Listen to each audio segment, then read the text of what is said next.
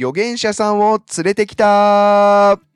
えー、はい。二人二人目、2人目ですね。うん。えー前回の預言者さんを連れてきたは、はい、エゼキエルさんをやりました。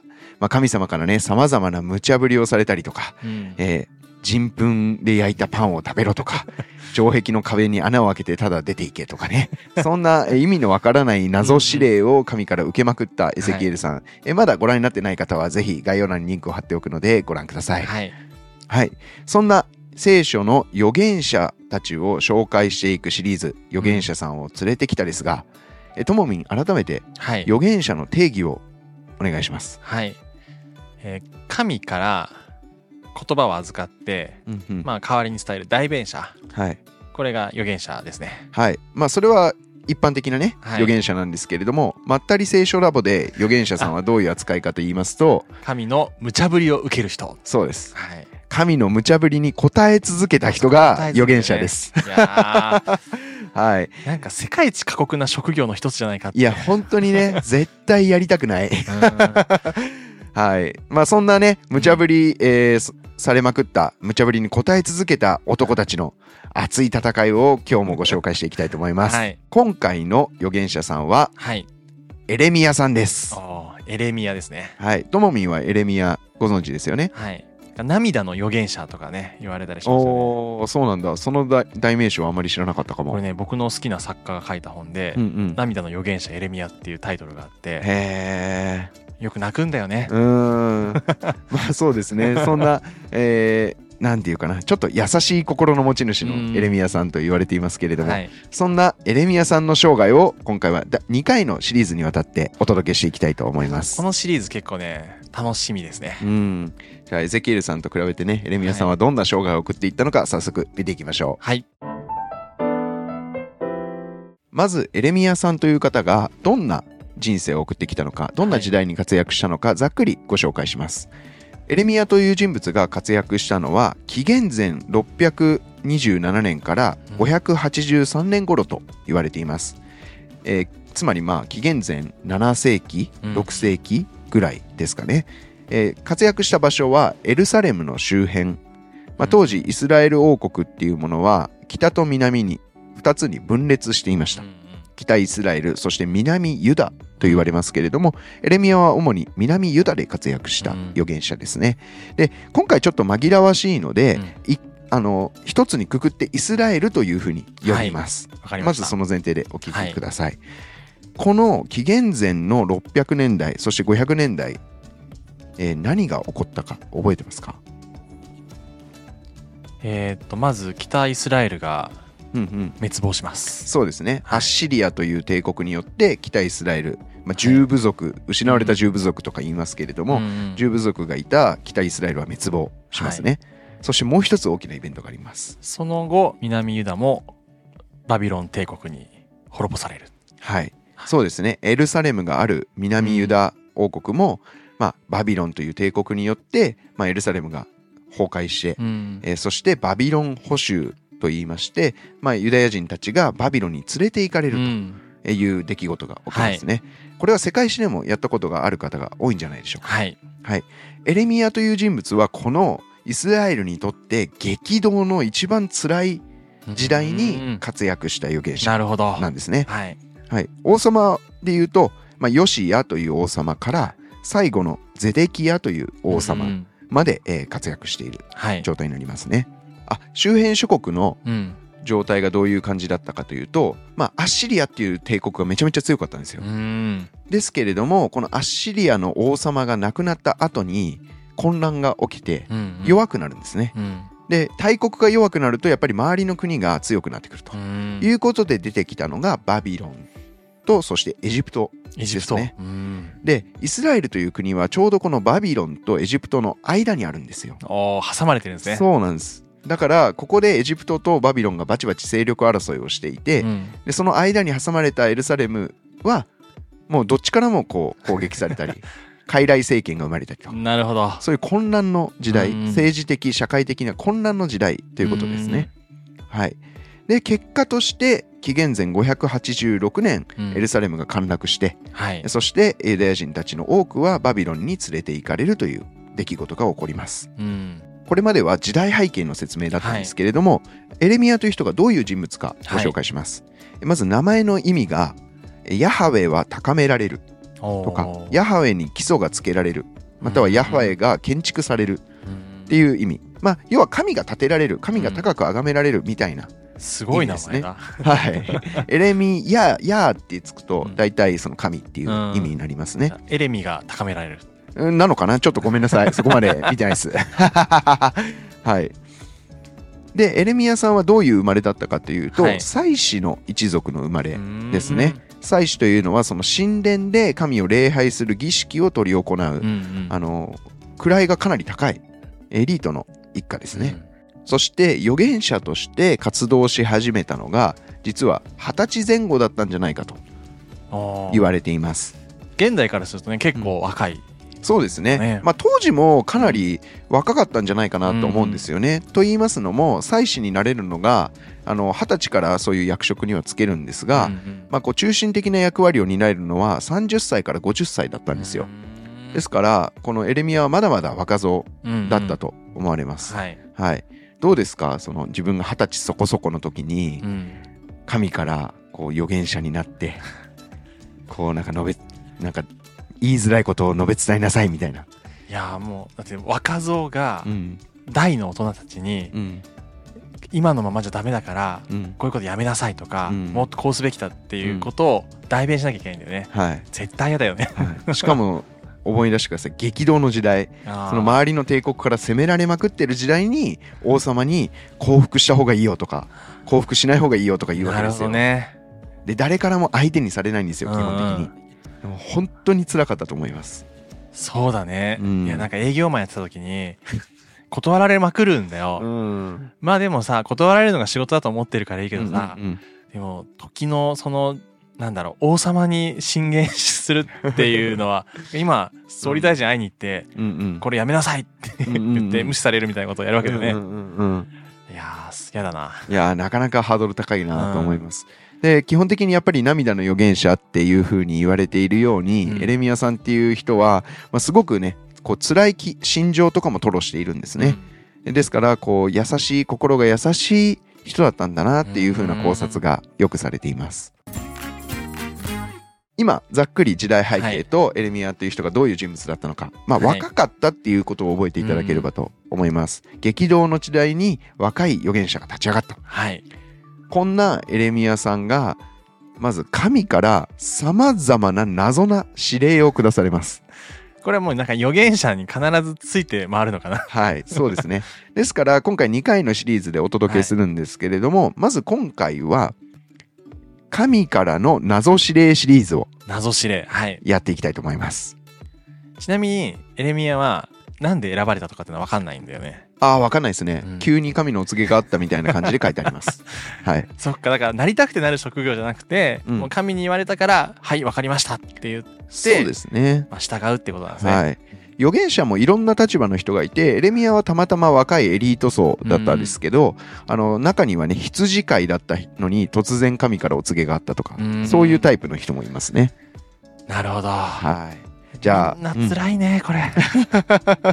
う ん辛いよね。どうですかともみんも？神からお告げありました？僕はあんまないタイプだね。やりたいからやってるって感じですよね。うんはい。まあそういう意思も一つのね、はい。こう神からの促しなんじゃないでしょうか。うんはい。ということで、エレミアが神からどんな謎な指令が下されていったのか見ていきたいと思います。はい。神の謎指令その1。それは、帯を腐らせなさい。です。帯を腐らせる。そう。帯を腐らせます。なんか、腐るんだっていうね、帯が。いやむ難しい指令をさ、うんうん。与えたなって思って。そうですよね。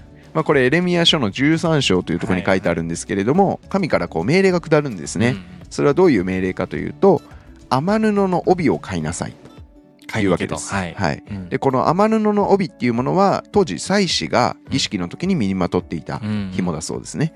でこの帯を買ってきてうん腰につけなさいと。でうん腰にギュッて帯を縛ってどうしろって言われたかというとユーフラテス川まで歩いていけってほいうわけです。ユーフラテス川ってエルサレムから結構遠いんですようーん何百キロとあるわけです。何百キロ。うんうん。学者の中にはそれさすがに遠すぎるから近くの小川に隠したんじゃないかっていう説もあるんですけど、まあ、素直に受け取るならこうユーフラテス川まで歩いていた。っうん。てことですね。でその川まで行ってどうしたかっていうとそこにある岩の割れ目に帯を隠しなさいと。もうちゃんと場所も指定されてたんだ。あの細かい場所は指定されてないんですけど、ユーフラテス川にある岩の割れ目にその帯を隠しなさい 隠すっていうのもなんかね誰にも見られてないはずなのに隠す。そう。人知れずねあー。地味な仕事です、うんうん。はい。でそこで一旦お告げは終わってはい。しばらく経った後にうん。また神からお告げがあるんですよ。うん。今度はまたユーフラテス川に行ってその割れ目から帯を取り出しなさいって言われるんです。なんかねよくなんか労働かなんかでねうん。穴掘りなさいって言われて、じゃあ掘りましたっつったら埋めなさいみたいな言われる。あの意味のない労働を永遠にさせられるみたいなね。のをちょっと想起しましたね、うん、線路をどんどん作っていったらその後ろに線路をどんどん壊していく人がいたみたいなね。木野の旅だったかな、うん。なんかそれありましたよねそういう設定の小説、で結果的にどうなっていたかというとユーフラテス川の岩の割れ目に隠していた帯は時間が経ってボロボロに腐っていたというふうに書いてあるんです、うんうんどうですか？どうすかっていうか謎だよね。謎すぎるよね。しかも、まあ、腐るんだっていうのも、一つ謎だし。なん何のためだったんだろうってやっぱすごい、や思うよね。っぱさはい、今うん。意味がわからないこととか、うん。意味がないと思うことをやるのってすごい難しいそうですよよなっねて思って、うん、特にあ今の若い世代にとっては、意味のないことを命じられると何でですかって聞きたくなる。よ、うん。そんな風潮あるよね、うん。まあ、エレミアさんはねなんでですかとか言わないでやったんですこれを、おはい。まあ、もちろんねその皮バクテリアとかいっぱいいますし、うん。水系があるのーで、まあ、そういうジメジメしたところに、まあ、ぬ布製のものを置いておくと多分腐るっていうのは当たり前の話うんうんなですけどね。ねまあ、わざわざこの分かりきってることをやらせるっていう、うんこう面白さ理不尽さがありますよね。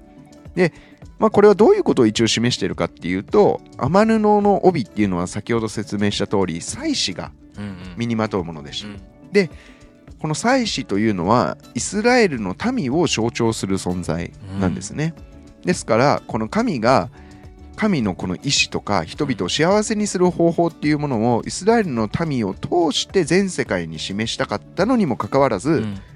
イスラエルのその民がね腐敗してしまってうん。腐ってしまってその本来の目的を果たせなくなっているっていうことを暗示するためにやらせたって言われてます。めちゃめちゃ回りくどくないですか？回りくどいね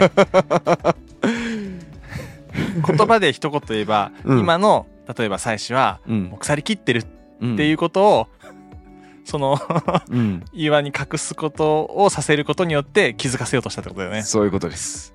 なるほど。はい、まあ、そういうふうにねこう預言者に預言者への指令というものはこのような謎な指令がたくさん出てきますね。うん。はい。まあ、神の心を教えようとしたっていうふうには取れるわけですね。はい。そういうことです。形を通して教えようとしたってことですねただこうエレミアさんが何百キロも往復歩いて紐がボロボロになっててねこういう意味だよって神から言われてねいやそりゃそうっしょって多分思ったと思います そうだね。十分伝わったね。はい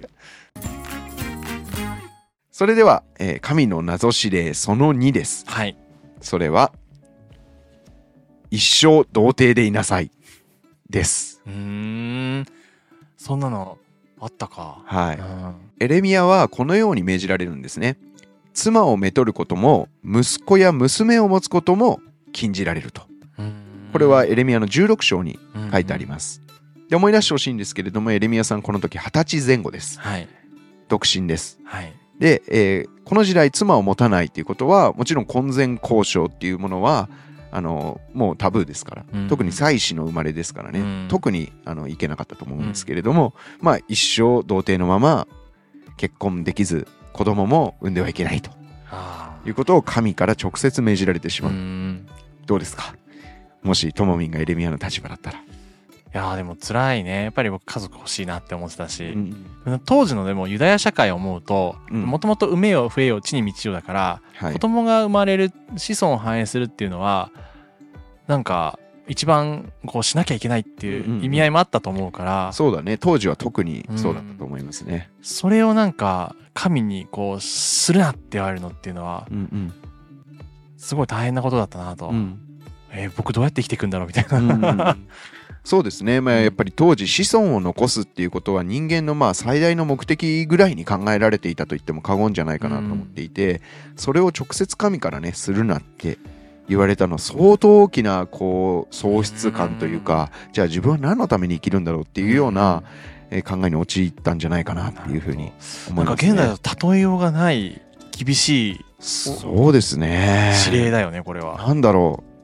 一生スマホ買うなみたいなもっと重いよね。ちょっと軽いかな。なんか例えようがない気がして。うん。うん。そうだね。一生コンビニ使うなとか、なんかさほら現代だとうん。自由があるよね私たちにはさ、はい。その子供を持つことも持たないことも、結婚することもしないことも。そうですね。それは個人の自由ですね。でもユダヤ社会はもう持つべきっていう、うん。当たり前、うん。むしろ持てないことは引け目を感じるようなうん。時代だったと思うから、うんうん。その否定ってすごいななんだろうね。一生経済活動しちゃいけないって言われるとかかな。うん。物の売り買いとか仕事をするっていうことを禁じられるとか。うんうん。いや謎指令だけど、はい、まあ、神がそういう命じてうん、分かりましたって言ったのかそうですね。エレミアは一生独身のまま生涯を終えたというふうに言われていな。ます。えこれはですね一応どういう意味があったかと言いますと、まあこれ激動の時代だったわけじゃないですか、バビロンに滅ぼされてうん。ユダヤ人たちはみん。なこうんう捕囚として連れて行かれてしまうと、んでこの時にこう籠城作戦取るんですね、うん。エルサレムっていうのが。だからものすごい飢饉があった。こうみんな飢えていたうん。飢餓状態だったんですね。ですから病気も流行ったし、うん。みんな栄養失調で子供は死んじゃうし大変な状態だったわけですでこういう状態になるからうん。もうこれから妻を持ったり子供を設けたりしてもみんな病気や戦争で死んでしまうんだっていうことの人々へ示すためにあえて妻や子供を設けないということを通して示すというわけなんですね。なるほど。言葉で語るんじゃなくて、うん。生き方で代弁させてるんだよく、うん。そうああいい言い方ですね。うん。そう預言者って大体こう言葉うんで言ってるように感じるんですけど、うんうん。実は生き方とかうん。その神から命じられたことを体現していくことによって示すっていうのが預言者の生き方だったわけですね。辛すぎる、うん。なんかもう泣けてくるねこれは。そうですね。ね なんかあの「生き神」って漫画あるじゃないですえか。あの注射打たれて、はいはいその中にカプセルが埋め込まれていて、何万分の1の確率でそれが破裂して死ぬと。で死ぬ24時間前にそれを告知されるってうんいう漫画ありましたよね。はいはい。あの、生き神で当たっちゃった人みたいな感覚だったかもね。なるほどね、うん。その代わり24時間で死ねずに、一生それを、あの、神から謎の指令を受け続けるっていう。本当に特別なはい。人生だねそうですね。それではまだまだありますよ。はい神の指令その3。一生お葬式や飲み会に出席禁止です。えー、まあ冠婚葬祭出るなってことだよね、そうですね。まあ、書いてね、あのー今言わなかったんですけれども、うん結婚式ももちろんうん禁止ですね。まあ、飲み会って言った時に当時は結婚式とかがね、うんあの念頭にあったと思いますね。なので、こう、冠婚葬祭、お祝い事全部禁止って言われます。家族も持てないし、うん。友達と遊んだり、うん。友達のお祝いまた、悲しむこともできない。はい。弔うこともできない。です。はい。どうですか？いやもう言葉がないですね。しかもまだこの時っていうのは、そんなに20代の時ってことだよね。そうです。20代の時ですね。あまあ、正確な年齢はね、ちょっとこう、エレミア書っていう書物は時系列で書いていないので、うんどの辺りだったかっていうのは、まあ、正直ちょっとわからない部分はあるんですけれども、まあ、おそらくこういった生き方的なものはあの若い頃にね神に示されたんじゃないかなっていうふうには思いますね。なんかまあ3つ目だだけどあれだけどこれを最初から全部契約書みたいに並べられたら逃げ出すと思う 相当ブラックな契約ですね。でもさもう選ばれてうん。少しずつさ無茶ぶりをされてってさ、うんうん。もう分かりましたっていうのはねだんだん言いやすくなってるんだ。まあねまあねいやーすごいね。これはどういうことかって言いす、ますと、まあ先ほども言ったように激動の時代、うん。バビロン捕囚の時代なので、まあもう丁寧に葬るとかと弔うってことができない状況うんだったわけですね。でもちろん結婚と結婚式とか飲み会とか宴会そういったものがもうできるような社会状況じゃなくなるんだよっていうことを体現するためにこのように命じられたと言われています。一言でまとめると祝い事がこれからなくなるよっていうことを表していることですね。なんかエゼキエルも似たようなことがあったよね。妻が亡くなるけど、うんそれをほ弔っちゃいけないみたいな。うんなるほどないやー辛いね、なんかもうともみん共感しすぎて辛すぎてちょっとコメントができなくなってる。うんいやエレミアさん頑張ったねはいなんかエレミアもう亡くなってるエレミアを励まそうとしてるっていう。しかもさこれがさうん、そんなに体張ってるけど伝わってないわけでしょ？その伝えたいさそうです。ユダの人々、まあ、イスラエルの人々かそうです。これがもっといたたまれないよねはいうん。もうイスラエルの人々これを聞いたり見たりしても、うんほとんどの人が反省しなかったというふうに言われてますね。じゃあ神の謎指令その4です。はいやたら壺を壊す陶芸家になりなさい。です。はい。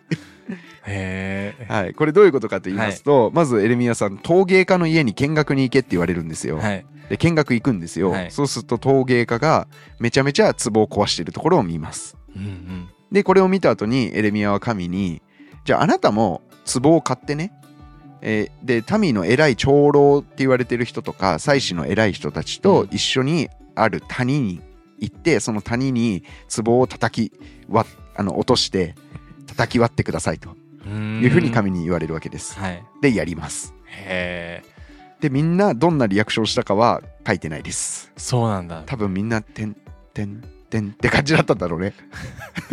え 要はでも偉い人たちが持ってるものを壊したってわけだよねあ、違うんですよ。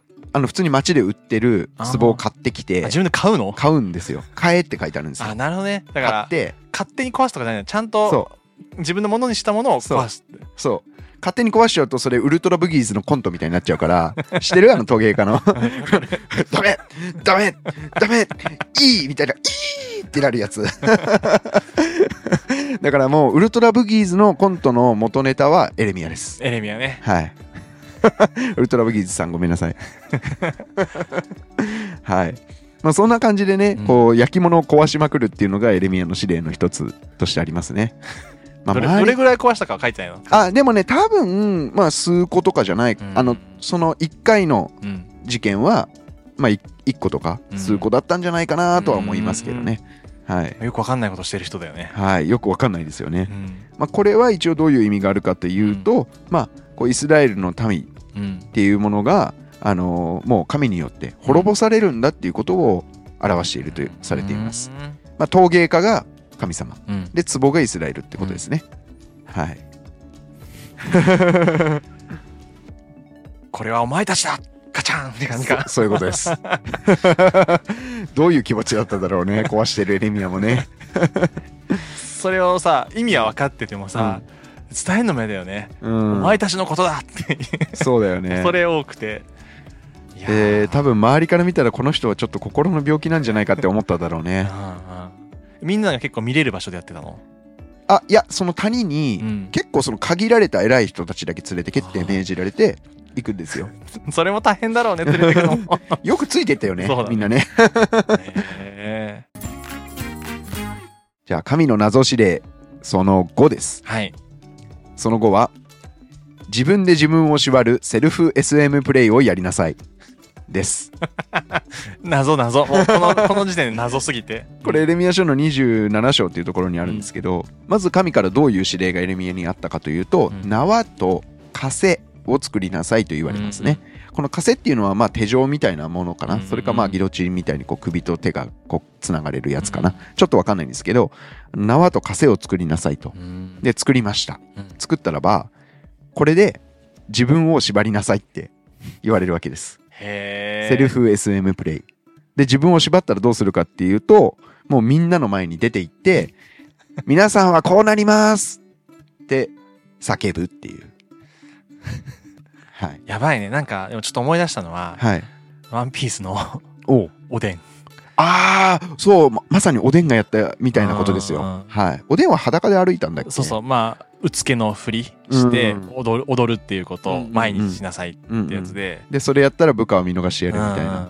やったのに裏切られオロチに裏切られるんだよね。うん。あこれネタバレですね。まあいいか。もうねみんなだいぶ知ってるでしょ。だいぶ前の話だしね。はい。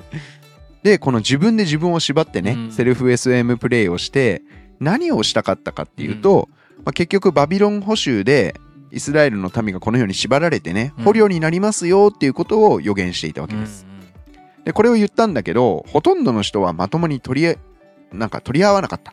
うん。受け止めなかった、うん。えそれどころかこの別の預言者が出てきてね、うん。ハナンヤという人が出てくるんですけど、あここいつが言ってること嘘だよっていうわけですね、それでこの人嘘つきですってレッテルを貼られたどころかうん。うんイスラエルにとって都合の悪い予言ばかりするのでエレミヤさんが。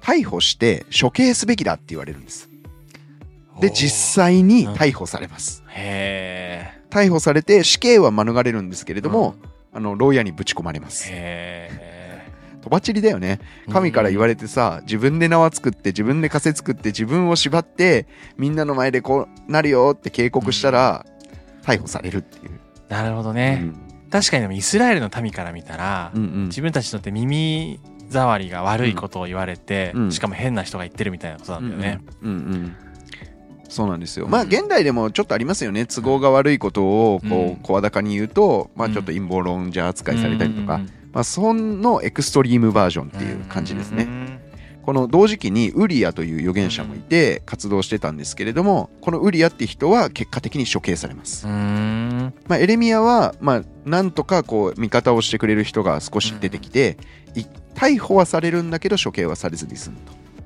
ということですね。うんはい、どうですか、ともみん。SM プレイやります？いやいややりたくないよね。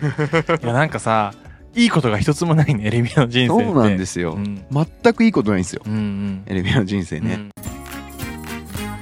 最後の神の謎指令、まだあるんですね。ご紹介したいと思います。はい、それはですね、えー他人に無理やり酒を飲ませなさいです。おついになんか人に強要するやつが出てくる、あーそうですね。自分じゃないっていう。あでもね、これがちょっと悲しい結果になるんですけれども、レカブ人という。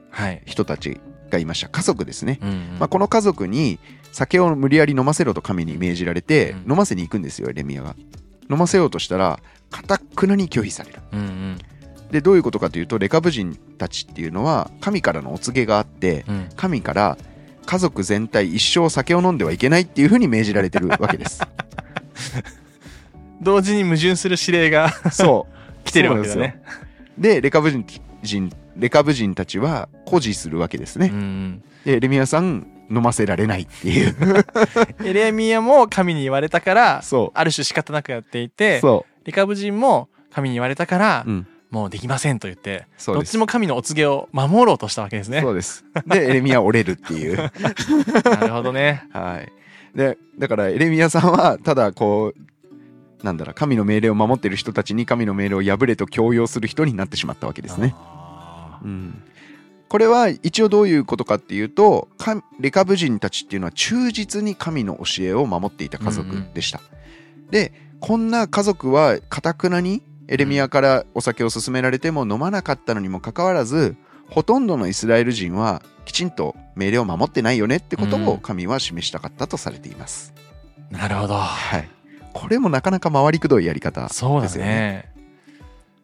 ね。で通じなかったわけだよね誰にも。誰も通じなかったわけです。へーはい。これいつか分かった人とかいるのかな？まあ現代の私たちはさ、うんある種うんこうやって神の意図は何だろうって思って聖書を読もうとするから、こういうことだよねって言ってるけど、分かったの？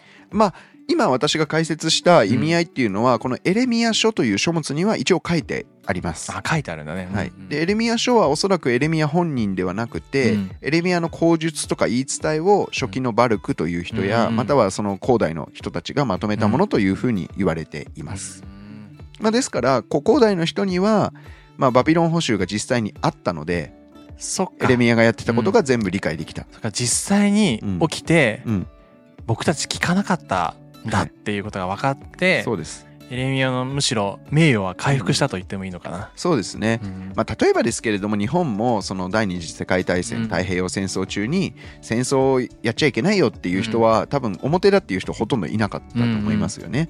その当時はそんなこと言えるような状況じゃなかった。けれども振り返ってみると歴史の教訓として、うんあの判断は過ちだったということがうん後世の私たちはできるわけじゃないですか。うんそうだね。当時から戦争をやめましょうって声高に言ってた人たちはまあこうレッテルを貼られてうん非国民だもん。非国民だって言われたわけですよね。まあ、エレミアも当時イスラエルが滅亡するっていう予言していて、非国民扱いをうんされていたわけですね。けれどもバビロン捕囚ということが実際に起こってで連れて行かれるという経験をするとああの時予言していたエレミアさんは真実を語っていたんだっていうことが分かったわけです。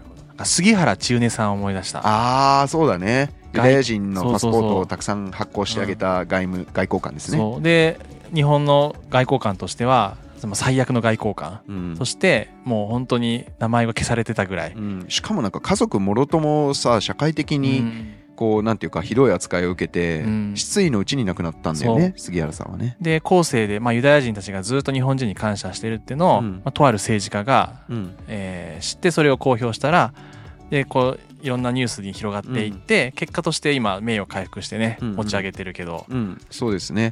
あの僕早稲田大学出身ですけれども、あの僕が勉強していた11号館っていう建物の脇に杉原千畝さんの,、うん。あの石碑が立ってます。今それこそさ、うん。日本の中学校の英語の教科書とか載ってるらしいね。ああそうなんだ。命のビザっていうそうそうそうそう。うん映画化もされたし、うん。うん。うんまあ、そんな風にね、うん。後の時代になってうん。認められる功績とか、あの行動評価される行動っていうのはありますよね。うん。そんなわけで、はい。今回エレミアさんが受けたはい。神からの謎指令6つ紹介していきました。はい1つ目帯を腐らせる。はい。2つ目が一生童貞、うん。3番目が葬式や飲み会禁止。うん。4番目が壺を壊す陶芸家になる。うん。5番目がセルフ SM プレイ。で6番が酒を無理やり飲ませて失敗するです。はい。はい。ともみんははい。この6つのうち一番嫌なのどれですか？どれも嫌だよね。